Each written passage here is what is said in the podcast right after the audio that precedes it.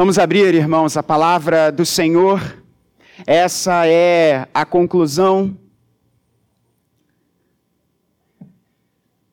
de uma série de três mensagens sobre a loucura de Deus. As outras duas partes dessa mensagem estão disponíveis no nosso site, nas nossas redes sociais. E quero publicamente estender uma palavra de gratidão aos meus pastores por permitirem que eu trouxesse a palavra nessa manhã também. O texto para a nossa reflexão, e hoje nós falaremos sobre a loucura de Deus e a revelação do seu glorioso propósito, a revelação do seu glorioso mistério nós nos dedicaremos aos versos de número 6 a 12. Mas como a passagem que se inicia no verso de número 6, a primeira parte dela vem um no entanto, nós vamos ler os versos anteriores, para que você possa ter uma visão mais abrangente do contexto dessa passagem. Então, nós vamos ler desde o verso de número 1 do capítulo 2. Eu sei que você já se sentou e, e, e, levantou algumas vezes durante esse culto, mas em respeito à palavra de Deus, nós vamos mais uma vez, se você puder, vamos mais uma vez nos colocar de pé e lermos a palavra do Senhor. Eu falei, farei a leitura na nova Almeida atualizada e peço que você ouça com fé a leitura da palavra de Deus, a partir do verso de número 1. 1 Coríntios, capítulo 2, verso de número 1. Se você não tem nenhuma Bíblia aí com você, você pode acompanhar a nossa projeção aqui. Assim diz a palavra do Senhor. Irmãos, quando estive com vocês, anunciando-lhes o mistério de Deus, não fiz com ostentação de linguagem ou de sabedoria, porque decidi nada saber entre vocês, a não ser Jesus Cristo e este crucificado. E foi em fraqueza, temor e grande tremor que eu estive entre vocês. A minha palavra e a minha pregação não consistiram em linguagem persuasiva de sabedoria, mas em demonstração do Espírito e de poder, para que a fé que vocês têm não se apoiasse em sabedoria humana, mas no poder de Deus. No entanto, transmitimos sabedoria entre os que são maduros. Não, porém, a sabedoria deste mundo, nem a dos poderosos desta época, que são reduzidos a nada. Pelo contrário, transmitimos a sabedoria de Deus em mistério, a sabedoria que estava oculta e que Deus predeterminou desde a eternidade para a nossa glória. Nenhum dos poderosos deste mundo conheceu essa sabedoria. Porque, se a tivessem conhecido, jamais teriam crucificado o Senhor da glória.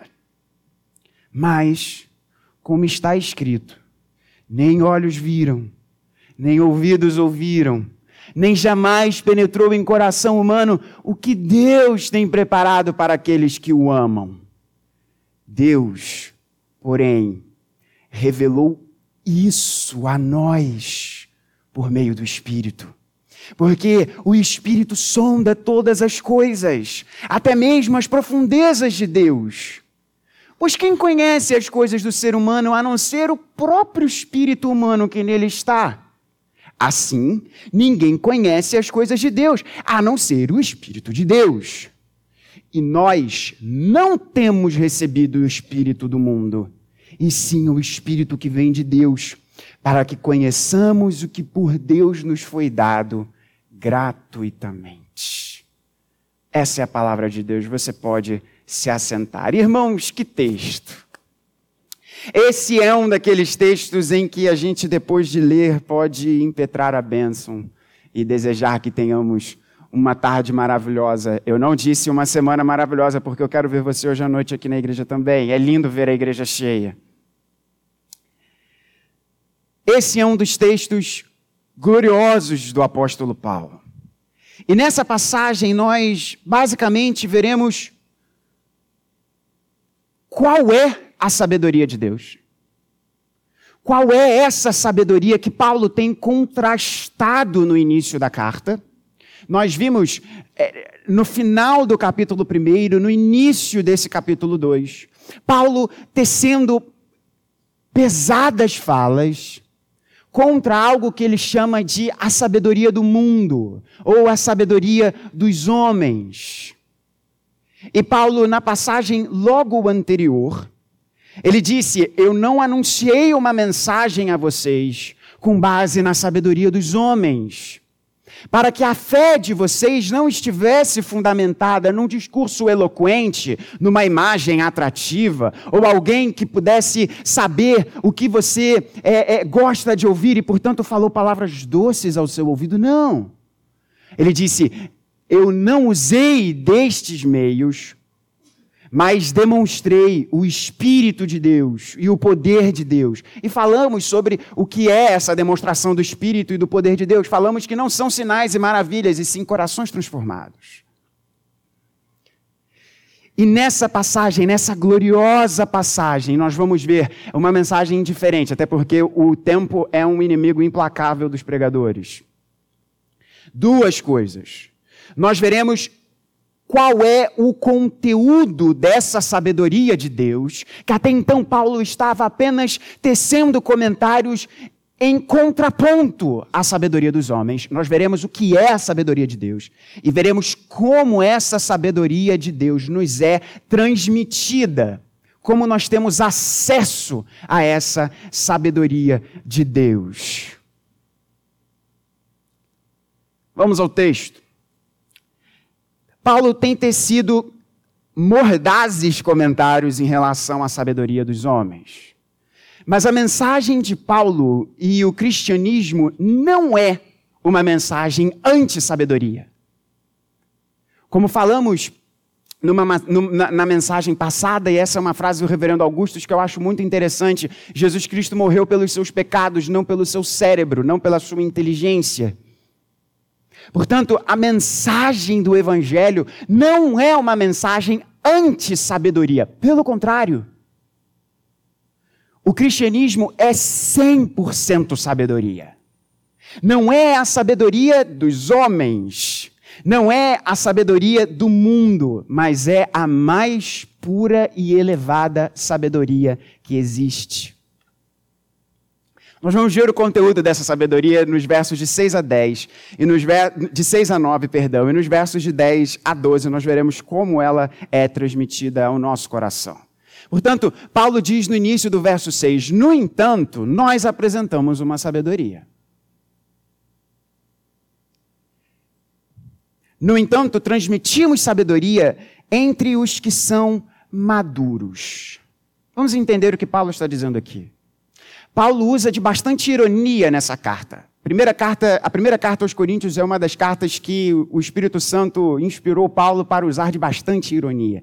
Na, passagem, na mensagem passada, nós lemos um, um, trecho que, que nos é apresentado no capítulo 4, em que Paulo fala de forma muito irônica: vocês já são ricos, vocês reinam nesse mundo. Nós, apóstolos, nós não somos nada, mas vocês são os sabichões, vocês são os ricos, vocês são os poderosos.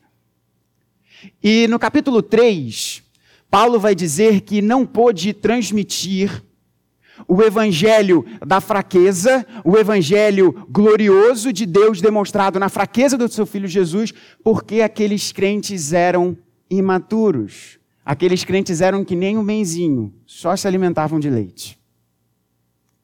Por isso, Paulo usa essa expressão aqui, que é o teleios, aqui traduzido como maduros. Mas Paulo não está fazendo uma diferenciação entre crentes de classe alta e crentes de classe baixa. Paulo não está falando de um grupo seleto de pessoas.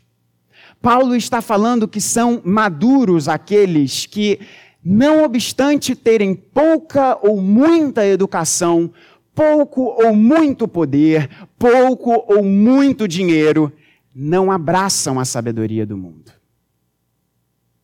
E preferem abraçar a sabedoria de Jesus Cristo de Nazaré preso numa cruz. e enxergam neste homem, naquela cruz, a maior expressão da sabedoria de Deus. Estes são os maduros. E Paulo diz: não, porém, a sabedoria deste mundo, nem a dos poderosos desta época, que são reduzidos a nada. Paulo quer nos mostrar que a sabedoria dos homens ela não tem valor que permaneça. A Nova Almeida Atualizada traduziu aqui é, é, que, que, que no verso de número 6, né, que são reduzidos a nada, mas a ideia aqui é, é, um, é uma sabedoria que vem sendo reduzida a nada. Por isso que algumas traduções vão nos dizer que é uma sabedoria que está se desvanecendo, uma sabedoria que não para de pé, uma sabedoria que não permanece. E você vai entender muito claramente o que eu estou querendo te dizer com esse exemplo. Você já foi a uma livraria e foi até a seção de autoajuda? Você vai ver todos aqueles livros lá, né? Alguns são interessantes. Eu já li alguns livros de autoajuda. Só para ver que aquilo ali é balela, mas enfim. E aí você vai à sessão de autoajuda, compra, imagine que você gaste todo o seu dinheiro comprando todos esses livros de autoajuda. E aí você vai ler sete passos para isso, cinco passos para aquilo outro, três passos para você ficar bonito, para você ficar rico, para você se tornar uma pessoa poderosa, para você se tornar uma pessoa atraente e por aí vai. Dá seis meses. Vai lá de volta você vai ver uma penca de livros desdizendo exatamente aquilo que você comprou antes. Vamos tomar um outro exemplo. Questões de saúde. Alimentos. Você reparou que vira e mexe a coisa muda? Quando eu era pequeno, eu lembro que não podia comer ovo. Eu até, um, um tempo atrás, eu encontrei, bastante tempo atrás, eu encontrei uma, uma dieta, da época que eu era um cara sério, né, ia para academia, eu cheguei aí, um nutricionista. E ele me passou uma dieta. E eu lembro que nos comentários dele, ele dizia que eu não podia comer muito ovo, porque o ovo fazia muito mal à saúde. Hoje em dia, o ovo é um queridinho de muita gente. Louvado seja Deus pelo ovo. Lá em casa, né, amor? É ovo. A gente tinha que ter um galinheiro lá em casa. Porque um dia algo faz bem, outro dia algo faz mal. Hoje nós estamos comprando uma ideia, amanhã nós estamos rejeitando. Hoje nós achamos isso bom, amanhã nós achamos isso ruim. Hoje, e isso em todos os campos. Hoje esse é um ponto levantado pela direita, amanhã é um ponto levantado pela esquerda, mas amanhã vai ser direita de novo e por aí vai, fica essa coisa. Porque a sabedoria dos homens, ela vem sendo reduzida a nada. Ela vira pó. Por que, que ela vira pó? Porque ela tem como sua gênese o coração do ser humano. E nós temos vieses. Nós temos condições às nossas, nós somos condicionados às nossas perspectivas. Nós somos condicionados àquilo que nos é próximo. Você já tentou ver alguma coisa com a palma da sua mão tapando o seu olho? Nem isso a gente consegue. Portanto, o que Paulo está nos dizendo aqui é o seguinte: eu anuncio uma sabedoria para vocês, não a sabedoria dos homens, porque a sabedoria dos homens ela está sendo reduzida a nada, ela está virando pó. Verso de número 7. Pelo contrário, transmitimos a sabedoria de Deus. O em mistério aqui, traduzido como em mistério, na verdade, ele, ele não qualifica o modo de transmissão. Por isso que os nossos irmãos pentecostais, você já viu bastante irmão pentecostal dizendo assim, olha, ele está falando em mistério. Vem daqui. Mas essa é uma tradução ruim. Porque, na verdade, mistério está qualificando a sabedoria de Deus. Então, a, a tradução melhor aqui seria: transmitimos a misteriosa sabedoria de Deus. Essa sabedoria que estava oculta. Vamos deixar esse mistério e o fato da sabedoria estar oculta para daqui a pouquinho. Mas o que Paulo está dizendo é o seguinte: eu transmito uma sabedoria a vocês, não a sabedoria do mundo, que está sendo reduzida a nada, que é pó, que não serve de nada, porque ela não é perene. Mas eu anuncio uma sabedoria que não tem sua gênese no coração humano, mas uma sabedoria que tem como sua única fonte Deus e Deus somente. Olha que coisa bela que ele fala sobre essa sabedoria. Uma sabedoria que Deus predeterminou desde a eternidade. Não é uma sabedoria enviesada, porque Deus não tem vieses. Deus não faz acepção de pessoas. Não é uma sabedoria condicionada por determinadas amarras temporais, porque Deus não está preso ao tempo. Pelo contrário, essa sabedoria é uma sabedoria que Deus predeterminou desde a eternidade. E aí eu quero fazer uma pergunta a você. No frigir dos ovos, no nosso dia a dia, você tem lançado a sua vida. Você tem direcionado as suas decisões. Você tem é, é, usado para trazer significado e propósito à sua vida. Que sabedoria! Essa sabedoria dos homens que está se desvanecendo ou uma sabedoria que existe desde antes da eternidade, que olha para as coisas antes da sua origem e enxerga além do seu final. Eu quero dizer ao seu coração, de todo o meu coração, que, irmãos, não vale a pena a gente fundamentar a nossa vida numa sabedoria que está sendo reduzida a nada.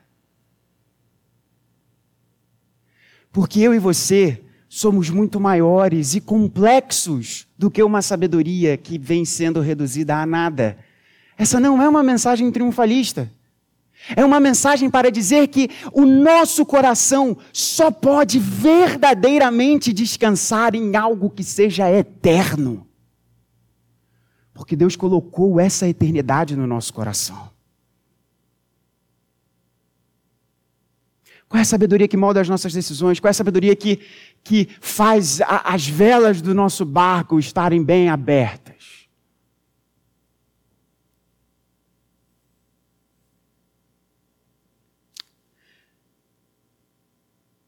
A sabedoria dos homens ou a sabedoria de Deus? Paulo faz essa pergunta ao seu coração também. E sabe qual é o interessante? Que no verso de número 8, Paulo vai começar a nos apresentar por que, que essa sabedoria ela é maravilhosa. Por que, que essa sabedoria de Deus é a sabedoria que, que nós temos que seguir? Ou então, colocando de outros modos, por que, que eu urjo ao seu coração que você defina a sua vida? Que você lance os fundamentos da sua existência? com base nessa sabedoria de Deus e não a sabedoria dos homens, que mais uma vez está sendo reduzida a pó. Porque Paulo vai nos mostrar o conteúdo dessa sabedoria.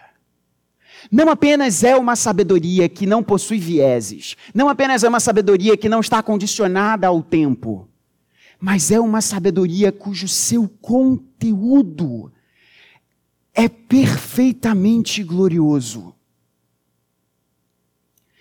Vamos ver o verso de número 8. Nenhum dos poderosos deste mundo conheceu essa sabedoria. Porque se tivessem conhecido, jamais teriam crucificado o Senhor da glória. Opa, peraí. Paulo, na passagem anterior, disse: Eu não quis falar para vocês de sabedoria humana, não quis falar com vocês de discursos finamente elaborados, técnicas de persuasão, mas apresentei o poder de Deus.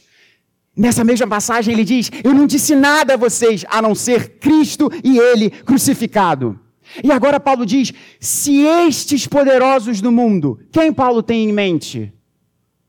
Os governantes romanos, os religiosos judeus, o povo que amava mais o seu dinheiro do que o Senhor, todas as oposições que Cristo teve.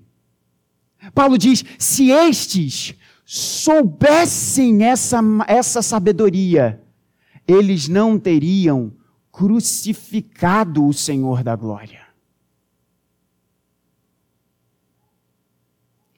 Mas como está escrito, nem olhos viram, nem ouvidos ouviram, nem jamais penetrou em coração humano o que Deus tem preparado para aqueles que o amam. Sabe qual é o problema da sabedoria dos homens? E aí eu vou além. Porque Deus não me chamou para ser um pregador envergonhado. Sabe qual é o problema de todas as religiões? Todas. Pode colocar aí: islamismo, espiritismo, a umbanda, o candomblé, o materialismo, o ateísmo, todos. Eles não apresentam a esperança do mundo. Todas elas são visões de mundo. Todas elas são visões de mundo. Ou seja, todas elas são lentes pelas quais nós colocamos e olhamos a realidade. Só que são visões de mundo que deixam de fora a esperança do mundo.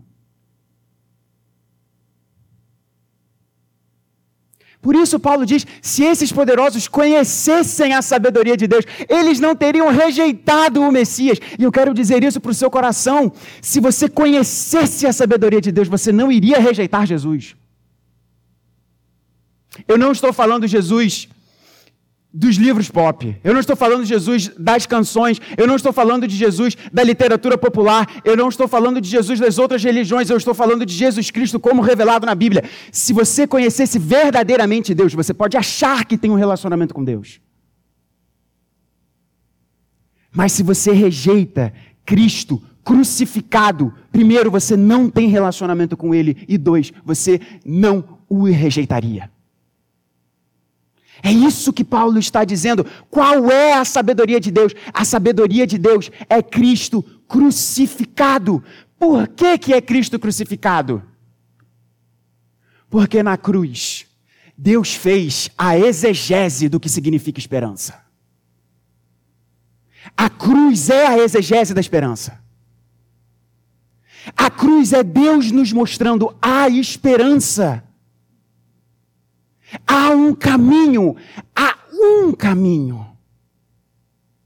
Você não poderá, ainda que você tenha infinitas vidas, resolver o problema que existe em você. E sabe qual é o problema que existe em você? É o seu coração. Você poderia voltar a viver, você poderia dar game over e voltar um milhão de vezes. Um milhão de vezes você ia ter um coração que não deseja perfeitamente aquilo que Deus deseja. Por isso, nós temos esse verso aqui. Nem olhos viram, nem ouvidos ouviram, nem jamais penetrou em coração humano que Deus tem preparado para aqueles que o amam. Talvez você já tenha lido essa passagem e tenha pensado, é o céu. Ou você tenha pensado em casamentos. Né? Que é a música lá do Diante do Trono, né? Nem olhos viram. Eu cantei essa música no casamento lá da Roseta. Bênção de Deus. E aí talvez você olhe, nem olhos viram, nem ouvidos ouviram, nem jamais penetrou no coração humano que Deus tem preparado para aqueles que o amam. Olha como o céu é maravilhoso. Deixa eu te falar uma coisa: o céu seria um inferno sem Jesus. O que Paulo está dizendo que nem olhos viram, nem ouvidos ouviram, nem jamais penetrou em coração humano que Deus tem preparado para aqueles que o amam, é que a humanidade nunca por si só poderia conceber a ideia de um Salvador em nosso lugar preso numa cruz. E por isso que Paulo fala: isso é loucura para aqueles que se perdem, mas para nós é poder de Deus. Jesus Cristo, Jesus Cristo na cruz é a expressão mais gloriosa da sabedoria de Deus. Esse é o conteúdo pelo qual eu e você devemos viver. Eu quis dizer que que a cruz é a exegese da esperança, porque é através da cruz que nós podemos olhar para o nosso coração e entender: eu sou falho, sim, mas eu tenho um Senhor que é perfeito. Deixa eu falar algo muito sério para o seu coração. Talvez você esteja vivendo uma vida sem esperança. Talvez você esteja vivendo os seus dias só por viver, vivendo só por viver, e tem algo dentro de você que simplesmente não aquieta. E agora deixa eu falar mais sério ainda para o seu coração. Será que onde você está despejando a sua vida é o caminho correto? Não pode ser.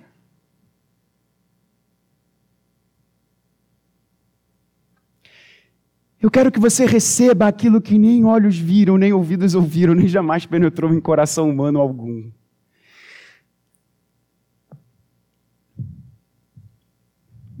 Cristo e Ele crucificado, dizendo para você: Você virou o seu rosto para mim, mas os meus braços estão abertos para você. Eu tomo o seu lugar, para que agora você tenha uma vida que floresça.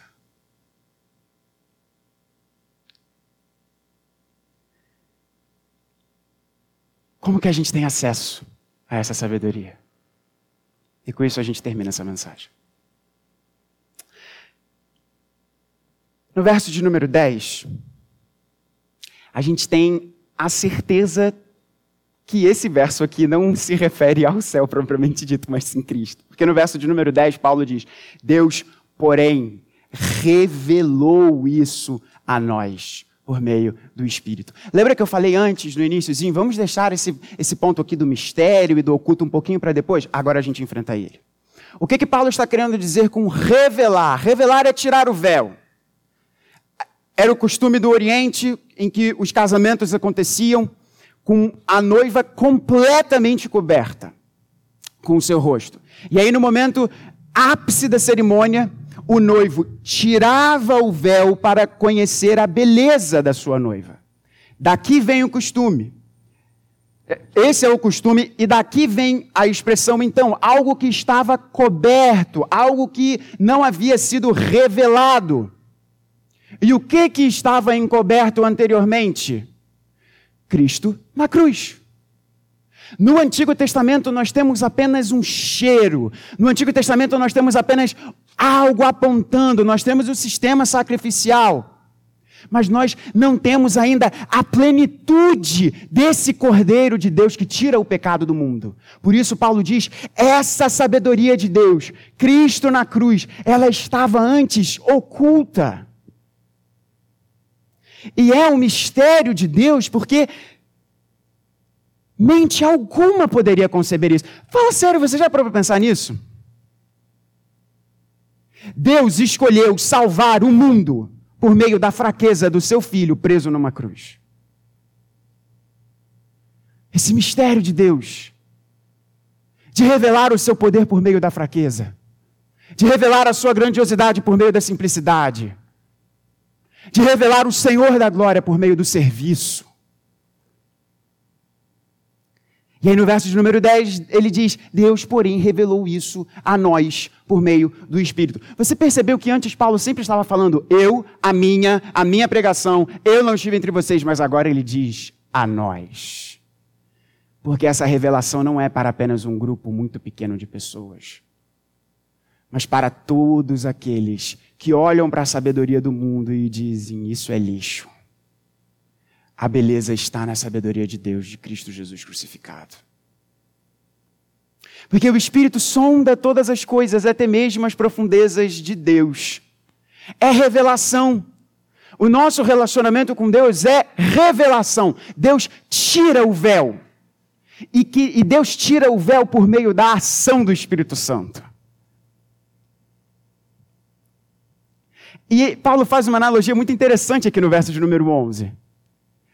A Nina me conhece muito bem. Meus pais, minha família me conhece muito bem. Mas quem verdadeiramente sabe o que está passando aqui meu, na minha cabeça? Se você disser, eu vou ficar com medo. Só eu. Quem sabe o que passa na sua cabeça? Você, meu irmão.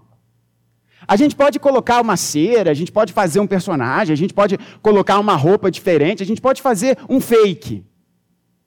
Mas quem sabe o que passa no nosso coração somos nós mesmos. E o que, e o que Paulo está dizendo é o seguinte: por que, que o Espírito revela isso? Porque o Espírito é somente Ele que conhece as profundezas de Deus. Da mesma forma que você conhece o que diz respeito a você, o Espírito Santo conhece as profundezas de Deus, porque o Espírito é Deus.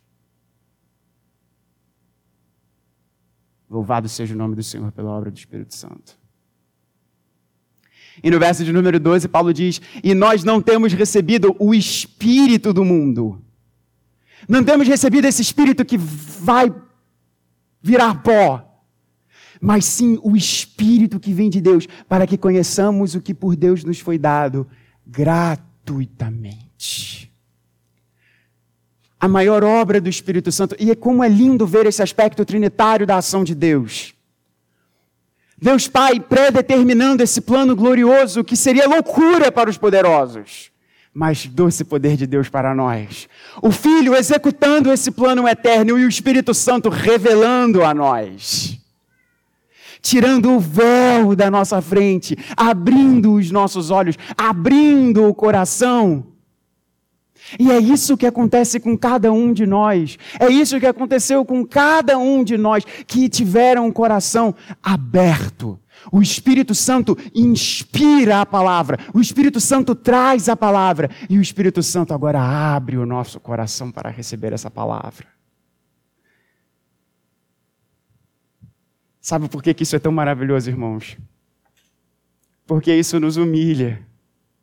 E nós entendemos que tudo é do Senhor. Como isso é maravilhoso, porque eu olho para o meu coração e vejo, meu olho por si só não iria ver, meus ouvidos por si só não iriam ouvir, jamais teria penetrado no, no meu coração. Mas pelo Espírito Santo, eu sei o que Deus preparou para mim. Você pode saber o que Deus preparou para você. Porque se nós amamos ao Senhor, é porque o Espírito Santo nos revelou. É porque o Espírito Santo abriu o nosso coração. Não importa quanto dinheiro você tenha, não importa quantos sejam os seus contatos, não importa a sua família, não importa a sua história pregressa, não importa nada. Importa o que Deus fez por nós. A sua identidade não está pautada em você, nos seus fracassos e nos seus êxitos a identidade daqueles que olham para Jesus Cristo de Nazaré preso numa cruz. E não enxergam isso como loucura, mas enxergam como a doce sabedoria de Deus. A identidade deles está fundamentada nesse filho. A maior expressão da sabedoria de Deus. Por isso que nós cantamos, Ele é o autor da nossa fé. Como eu queria cantar essa música, mas a gente já está né, no, no, no, no, num horário aqui adiantado. Porque, irmãos, isso humilha o nosso coração. Perceba, é isso que eu gostaria que você entendesse nessa manhã. É, eu acordei com um sentimento muito, muito curioso. Do tipo, gente, sério, Deus pode me chamar agora, porque eu, ele me deu um filho, encontrei a mulher da minha vida, batizamos ele na casa do Senhor. E ele me chamou para pregar a Bíblia. Então, assim, é, é, de verdade, eu, eu, estou abrindo o máximo do meu coração. Eu não sei se eu vou ver você de novo aqui na igreja. Porque pode ser que você esteja nos visitando, pode ser que você não seja daqui, pode ser que você não queira vir nenhuma, nenhuma outra vez. Mas Deus me chamou para dizer isso para você. Larga mão da sabedoria dos homens. E passe a viver, entregue o seu coração para essa mensagem da cruz que não nos vem por meio de poder ou riqueza, mas por um descortinar feito pelo Espírito Santo de Deus. Meu irmão, se você ama a palavra do Senhor, é porque Deus colocou esse amor no seu coração. Se você um dia ouviu a voz de Jesus dizendo: Vem cá, minha ovelha, é porque Deus colocou isso no seu coração. Deus revelou isso a nós, a todos nós. Portanto, a Ele seja a honra e a glória e o poder pelos séculos dos séculos. Ele é o autor da nossa